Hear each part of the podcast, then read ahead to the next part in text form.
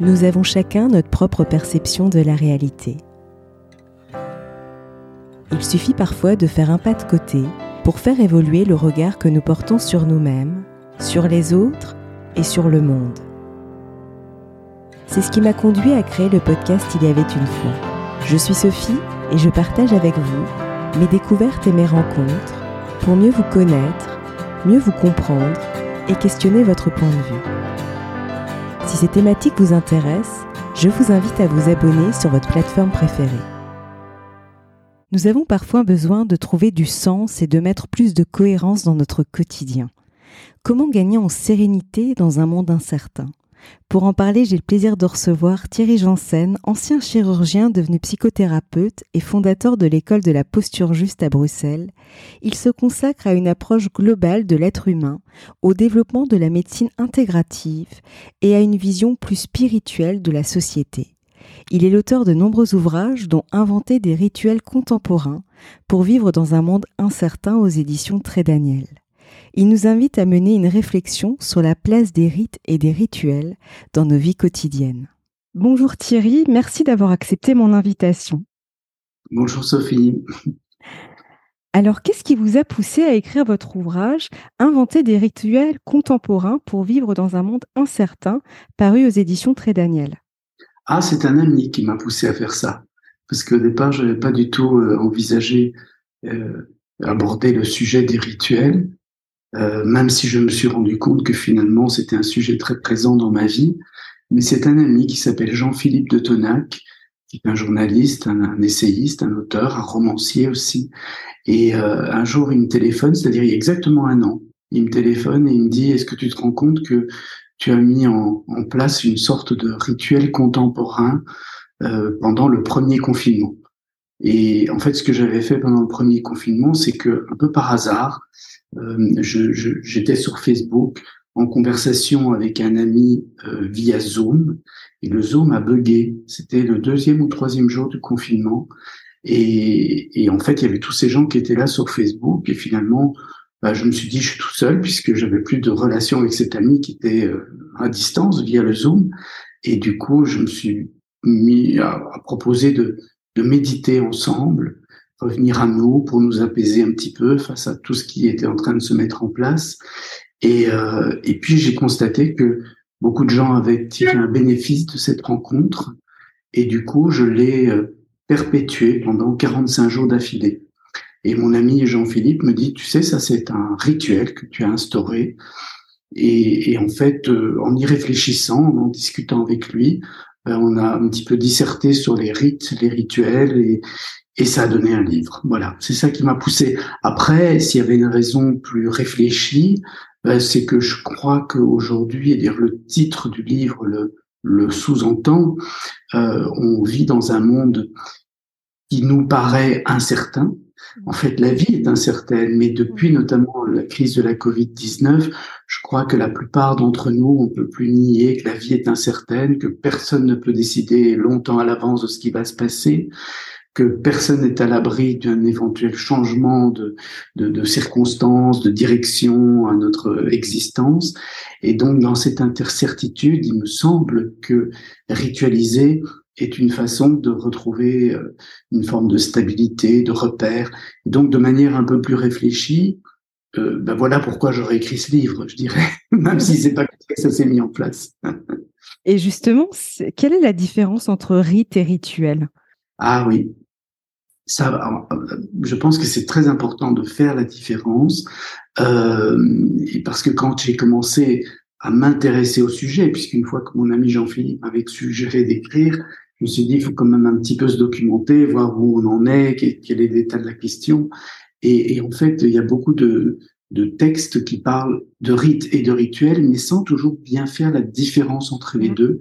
Il me semble même que dans certaines phrases, on utilise l'un pour l'autre. C'est un peu confus. Alors, je ne dis pas que ce que je vais vous dire est, l'explication la plus aboutie, mais en tout cas, moi, je mène une compréhension claire de la différence entre les rites et les rituels. Alors, je dirais que le rite, c'est ce, il, il naît d'un élan euh, qui correspond à un besoin. Et que dans nos vies personnelles ou dans nos vies collectives, il y a certains besoins, certains grands besoins qui génèrent cet élan que je vais appeler le rite. Et après, le rituel, ça va être la façon de mettre le rite en, en, manifestation, en action. Hein. Et, euh, et, alors, il y a plein d'exemples. J'utilise très souvent un exemple qui, je crois, parle à tout le monde, qui est l'exemple du baptême parce que euh, que ça soit un baptême religieux ou un baptême dans des circonstances comme par exemple entrer à l'université, hein, on mhm. peut être baptisé pour entrer dans certaines mhm. facultés universitaires ou dans d'autres écoles. Eh bien, le baptême, il répond en tant que rite à de grands besoins.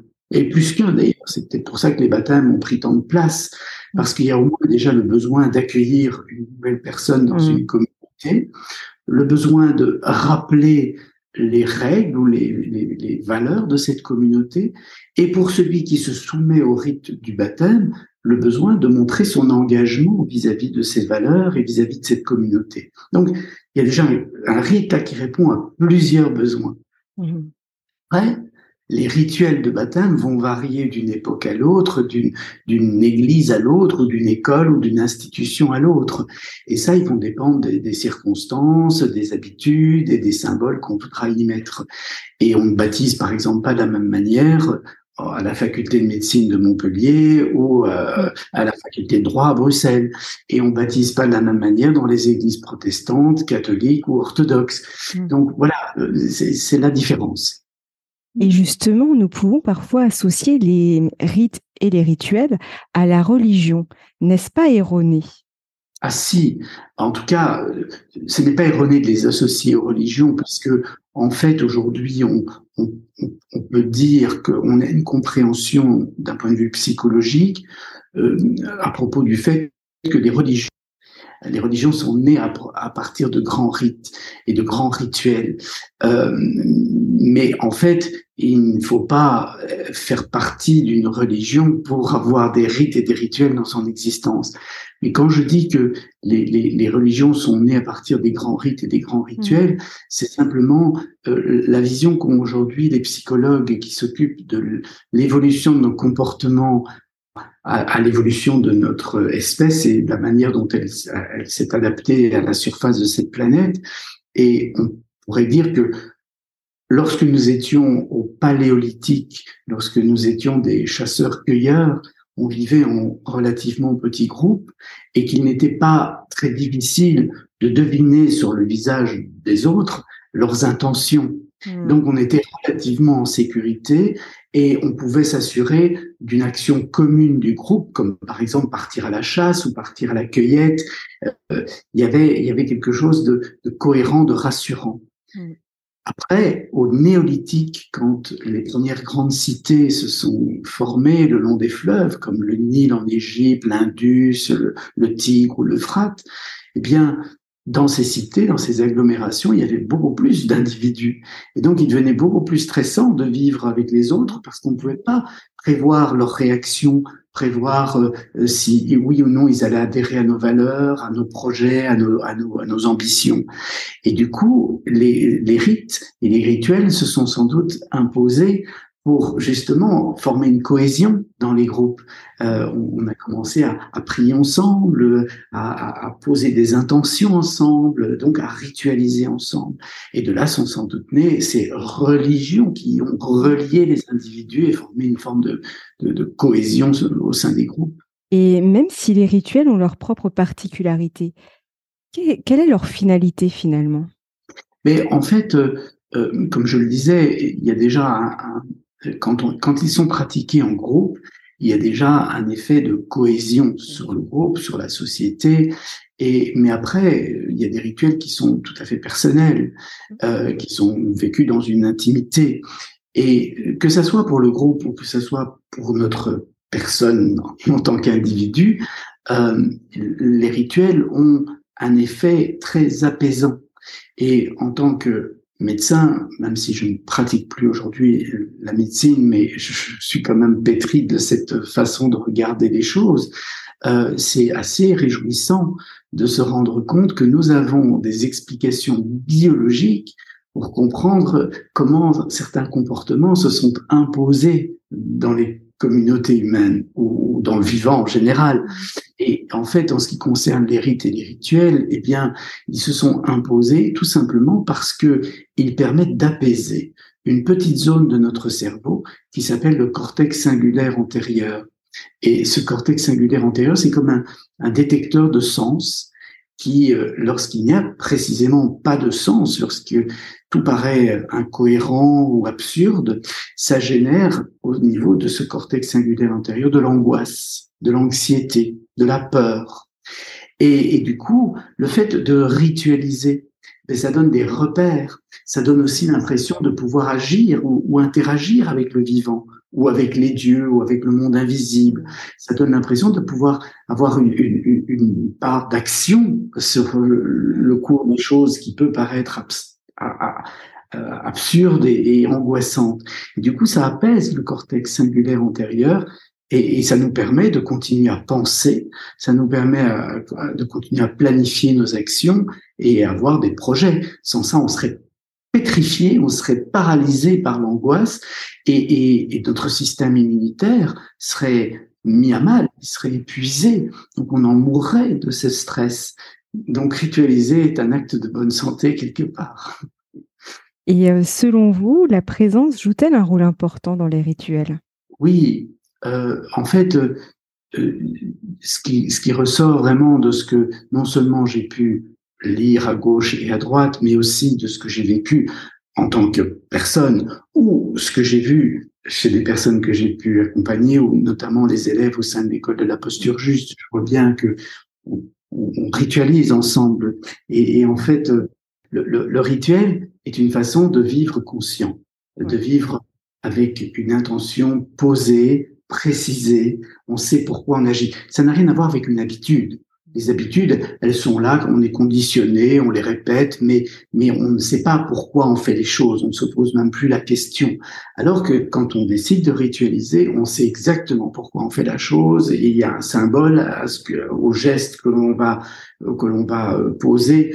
Et donc, euh, c'est une façon de vivre conscient, mais c'est aussi une façon de, de, d'habiter sa vie. Et il est vraiment important qu'il y ait une cohérence entre ce que nous pensions, pensons, pardon, ce que nous disons et ce que nous faisons. dans le rituel, cette cohérence est, fondamentale. Euh, il faut vraiment l'habiter, le rituel. Il faut vraiment incarner ce qu'on est en poser comme intention, comme action. Et en ce sens-là, alors les rituels non seulement sont plus faciles à partager, parce qu'il y a un témoignage à travers une présence, euh, mais en plus, ils sont beaucoup plus efficaces puisqu'ils agissent, ils interagissent avec le monde, le, monde physique, la matière, à travers des choses très concrètes, et du coup, bah, ils s'imposent comme des, des, solutions face euh, à l'existence qui, qui sont plus que précieuses. Et c'est vrai que je rebondis euh, par rapport, je fais le lien entre la présence et l'apaisement. Finalement, le fait aussi d'apporter de la présence, c'est ça aussi qui apporte de l'apaisement.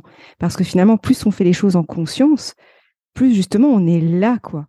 Donc on revient, j'allais dire, ancré, il y a cet ancrage qui me vient, ce côté. Tout à fait. Et, on rejoint là l'idée de la méditation, dans le sens où méditer, euh, mais c'est pas simplement euh, fermer les yeux et essayer d'être calme, c'est vraiment être présent à ce qui se passe en nous, à ce qui se passe autour de nous, à réguler l'attention sur cela sans, sans partir dans des pensées, des, des analyses, des comparaisons, des jugements, juste être dans la constatation, une vraie présence aux choses, et, effectivement, ça apaise le mental et ça détend le corps.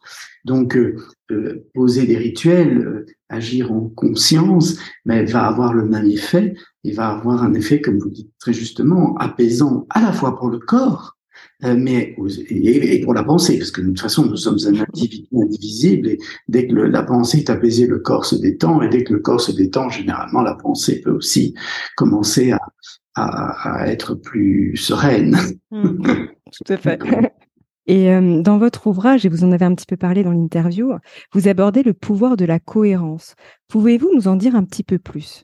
Alors le sujet de la cohérence, c'est quelque chose qui, moi, m'a beaucoup, beaucoup euh, interrogé, en tout cas interpellé euh, il y a plusieurs années, euh, surtout en 2009-2010, parce que euh, moi j'ai quitté mon métier de chirurgien en, en 98 et, et, je pensais être revenu à une forme de cohérence par rapport à des valeurs profondes et à des besoins profonds.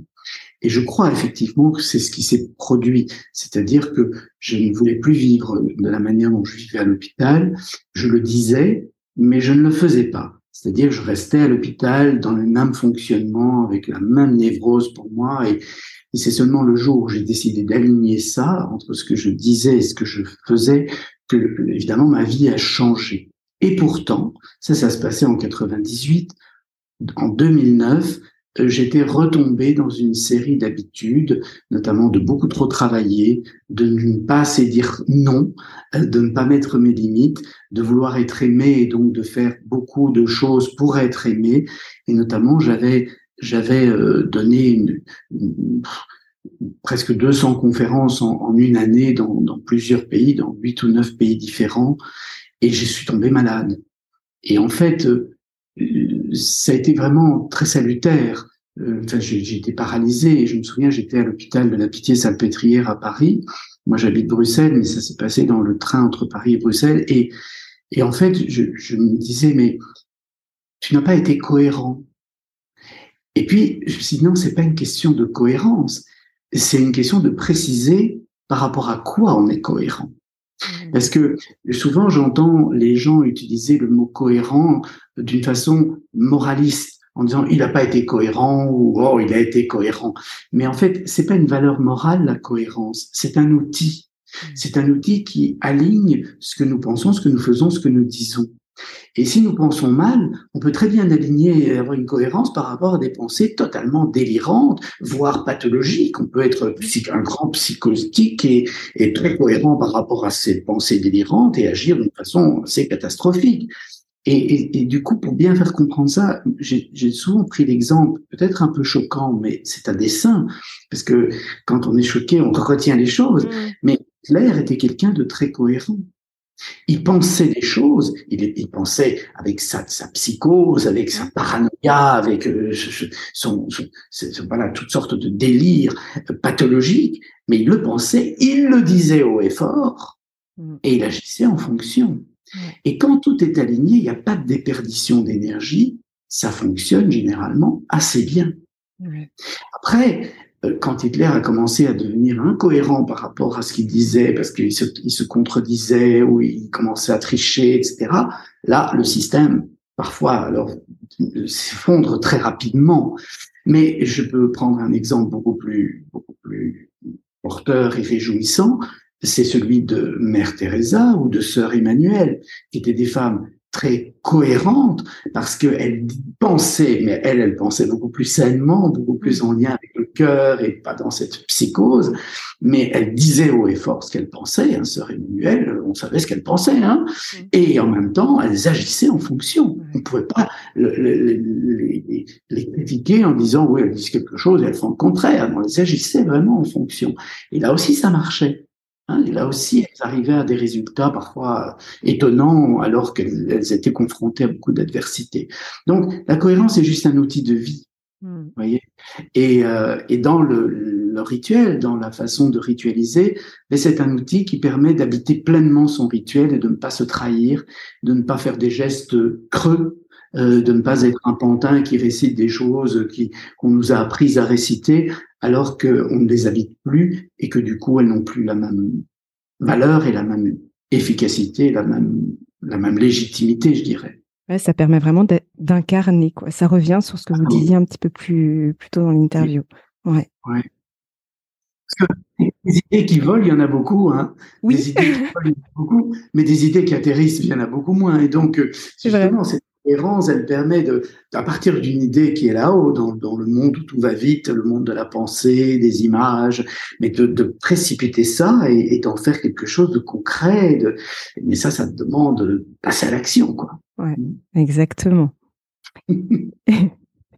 et quel message aimeriez-vous transmettre à nos auditeurs et auditrices? Ah, oh, vous savez, par, moi, ce que je constate aujourd'hui, et peut-être que mon propos est pessimiste, mais je ne pense pas être quelqu'un de pessimiste. Je pense être quelqu'un de relativement réaliste. Et les vrais optimistes sont de grands réalistes, mais se disent qu'on peut faire quelque chose avec ce qui est là, même si ce qu'on constate n'est pas forcément réjouissant ou rassurant.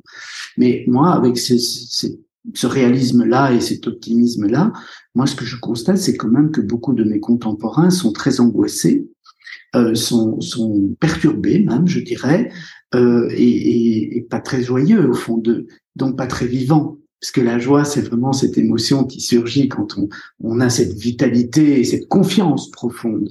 Et, et, je ne vais pas leur jeter la pierre à mes contemporains parce que moi-même, d'abord, je peux aussi parfois glisser vers ces, ces états de pensée, mais en même temps, je vois bien le climat dans lequel nous vivons, euh, qui est, on le disait là tout à l'heure, un climat d'incertitude, et ça, c'est la réalité de la vie. On s'en rappelle juste maintenant parce qu'on on a voulu l'oublier euh, et on a créé un monde qui nous faisait croire qu'on serait dans la certitude toujours et dans la prévisibilité des choses, mais ce n'est pas vrai. Mmh. Euh, c'est pas comme ça que ça marche. Mais là, on s'en rappelle, donc c'est très angoissant. Hein. Ça peut activer notre fameux cortex singulaire antérieur, antérieur là, mmh.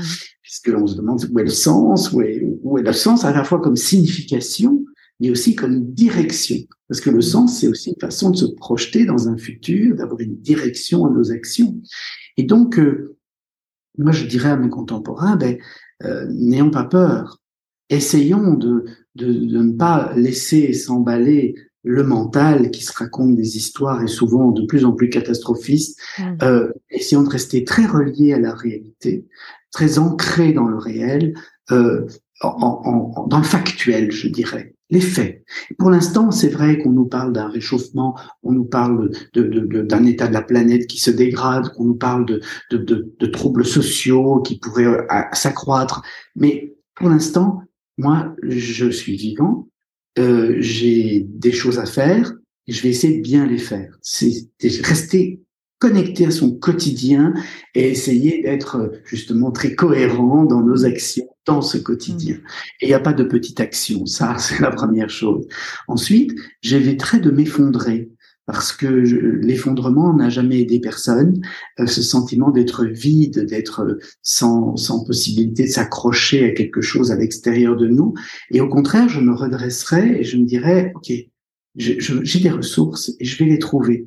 Et d'ailleurs, dans l'adversité, les êtres humains trouvent des ressources souvent incroyables. Alors que quand ils ne sont pas confrontés à, et qu'ils imaginent l'adversité, là, ils sont dans la panique, évidemment. Mais pourtant, quand, quand une catastrophe se produit, alors là, oui, tout d'un coup, on va chercher ces ressources. Donc, je leur dirais ça aussi. Ensuite, je leur dirais de s'exprimer, de ne pas taire ce qu'ils ressentent, de ne pas taire leur vérité, de ne pas taire leur, révolte aussi par moments ou leur colère. Non pas qu'ils doivent sortir leur colère de façon agressive, mais qu'ils puissent s'affirmer en disant on n'est pas d'accord. Il y, a, y a, des choses qui ne sont pas justes dans la manière dont on gère, dont on, dont on ment, dont on, on se ment à nous-mêmes. Euh, il, y a, il faut remettre les choses à leur juste place. Donc, un, s'ancrer dans le réel, deux, se redresser et croire qu'on a des ressources, trois, oser s'exprimer. Et enfin, quand on s'exprime, rester centré, ne pas agresser. Ça sert à rien de régler ses comptes face aux autres. On a tous une responsabilité dans tout ce qui se passe dans l'existence. Après, à nous de l'assumer, mais pas de détruire pour autant. Utilisons cette énergie, même s'il y a de la colère en nous, cette émotion contient de l'énergie pour remplir des besoins. Alors utilisons cette énergie pour créer, pas pour détruire. Hein pas contre quelque chose, mais pour autre chose. Ça, c'est, ne regardons pas ce qui va pas, allons créer vers quelque chose qui va bien. Et enfin, restons fluides, restons adaptables, restons vivants, hein, et du coup joyeux. Et tous ces petits ajustements font partie de ce que moi j'appelle la posture juste. Hein. C'est cette posture où on ne, on ne se déconnecte pas du réel, mais au contraire on s'ancre, où on ne s'effondre pas, mais au contraire on se redresse, où on ne se on tient pas, on, ne signe pas, mais au contraire, on s'exprime, ou on ne, ne, cherche pas à contrôler l'extérieur ou voir l'agresser, mais au contraire, on s'affirme simplement sur contrôle. On est tous un roi, une reine de notre vie. Mmh. Contrôle. Et enfin, une posture qui reste fluide, qui reste adaptable, qui reste vivante. Voilà. Ça, pour moi, c'est la posture juste, c'est-à-dire la posture qui permet de s'adapter aux circonstances de l'existence en respectant le maximum de vitalité en nous et autour de nous. Hein, parce qu'il n'y a pas à préserver sa vitalité au détriment de celle des autres. C'est arriver à créer quelque chose de, de vertueux. Hein. Mm. Voilà ce que je dirais à mes contemporains. J'aime beaucoup en plus cette dynamique de vertueux parce que c'est exactement ça. Ouais. C'est sortir de quelque part, c'est l'image qui me vient, c'est sortir de ce cercle vicieux parfois dans lequel on peut on peut rentrer par notre mental, justement, en n'étant pas centré, et de, de, de remettre du, coup de la vitalité pour recréer ce cercle vertueux. Parce qu'en fait, c'est ça. Pour cela, on a besoin de vitalité. Et c'est tout ce que vous aviez dit, effectivement, qui nous permet de, de, ouais, de, de, mettre tout ça en mouvement, totalement. En fait, euh, cette notion de justesse, hein, non, moi j'en ai fait une école, l'école de la posture, mais cette notion de justesse, euh, c'est fondamental parce que euh, quand quelque chose est à sa juste place et, et justement sert les intérêts du vivant en nous et autour de nous, prend soin de ce vivant en nous et autour de nous, quand ça se produit, eh bien, il y a quelque chose qui s'enclenche de manière, on vient de le dire, vertueuse, mais, mais il n'y a même plus d'effort à faire. Ça se fait. Parce que la vie est dans cette organicité qui fait que les choses se font d'une bonne façon. Mais dès qu'on vient casser ça par des choses non justes, parce que justement on se déconnecte du réel, euh, parce qu'on veut, on, s'effondre, parce qu'on on ne s'exprime plus, parce qu'on veut trop de pouvoir ou trop euh, dominer les gens, le monde extérieur, et parce qu'on se raidit et qu'on se fige, eh bien à ce moment-là il n'y a plus rien qui va. Et ça, c'est le cercle vicieux qui s'enclenche. Et c'est vrai que c'est parfois un peu difficile de dire ça à des personnes qui sont en difficulté ou en souffrance parce que elles ont l'impression qu'on les comprend pas dans leurs difficultés, leurs souffrances, qu'on les charge en leur disant qu'elles n'ont pas fait ce qu'il fallait faire. Mais en même temps, il faut quand même beaucoup d'honnêteté avec soi de dire on a une responsabilité. On est coupable de rien, mais on est responsable, c'est-à-dire qu'on a des réponses en nous. Et elle passe par ce retour à cette justesse. Mm. Voilà. Tellement d'accord. Et quel serait votre mot de la fin pour clôturer notre échange? Si vous aviez un mot. Un mot? Ouais. Ah, joie. hein joie. Et ça, c'est un mot euh, que j'ai mis du temps à comprendre ce que ça voulait vraiment dire. Parce que euh, il y a encore dix ans, je pense pas que j'étais quelqu'un de joyeux. J'étais quelqu'un de content, parfois, et puis parfois pas. Aujourd'hui, je suis toujours quelqu'un de content parfois et parfois pas, mais je reste parfois pas content du tout. Mais ça n'empêche qu'il y a quelque chose au-delà d'être content ou pas, qui est la joie. Et ça, ça ne dépend pas des circonstances extérieures, ça ne dépend pas des, des, bonnes choses ou des mauvaises choses qui se produisent dans notre existence. C'est un état intérieur, une espèce de, de, vitalité justement qui est là et où on se dit ok, on fera quelque chose avec tout ça. là, on y va. Hein. Et, euh, et ça, c'est ça donne un sentiment de liberté, euh, pas de toute puissance, mais en même temps de confiance. Mmh. Et je rajouterais à ça, vous voyez que il y a, une très jolie citation de, de Václav Havel, qui a été président de l'État tchèque, mais qui, euh, avant d'être un président et un homme politique, a d'abord été un dramaturge, un auteur de théâtre. Enfin, il a écrit des choses magnifiques. Et Václav Havel, il avait, il est décédé maintenant, il avait euh, écrit cette phrase qui disait avoir l'espoir, ce n'est pas croire que les choses vont se produire bien, c'est d'abord penser que les choses auront du sens, ou auront un sens. Et, et, ça aussi, c'est un message, je pense, pour nous tous, parce que on n'est pas sûr que tout va se produire comme on veut, on n'est pas sûr que tout va se produire bien d'ailleurs, hein, mais en même temps, elles auront un sens parce qu'on va leur donner du sens, mmh. parce qu'on va essayer d'apprendre ce que c'est la vie au contact de, de, ces choses qui se produisent et qui se produiront. On va essayer de, de comprendre ce que la vie nous demande. Et en fait, la vie nous demande juste d'être vivant. Mmh. C'est-à-dire que malgré l'adversité, malgré les difficultés, on trouve cette vitalité en nous pour se redresser, s'exprimer, créer, et puis continuer. Et si nos ancêtres l'avaient pas fait, mais vous et moi, Sophie, on ne serait pas là pour se parler. Mm. C'est parce que l'être humain a ça en lui, il faut pas l'oublier. Mm. Et je trouve que la façon dont on a inventé notre civilisation a tendance à nous le faire oublier. Parce qu'on est dans une civilisation du confort et on s'imagine que si on n'a pas ce confort, on peut pas vivre. c'est pas vrai, c'est pas vrai. Et parfois, on se révèle beaucoup plus vivant dans l'inconfort que dans, dans la ouate où nous sommes baignés et, et endormis parfois. Ouais, c'est très juste. Un grand merci Thierry, vraiment, c'était un plaisir euh, d'échanger avec vous. Et euh, j'invite les auditeurs à, découvrir votre ouvrage que j'ai beaucoup aimé, Inventer des rituels contemporains pour vivre dans un monde incertain, paru aux éditions Très Daniel, et il y aura le lien sous ce podcast. Donc un très très grand merci encore. Bonne vie. Hein si vous avez aimé cet épisode, n'hésitez pas à lui laisser 5 étoiles sur Apple Podcast ou un pouce sur YouTube. Et surtout, abonnez-vous sur votre plateforme d'écoute préférée pour ne manquer aucun épisode. Je vous souhaite une très belle journée ou une très belle soirée et vous donne rendez-vous dans deux semaines. À bientôt!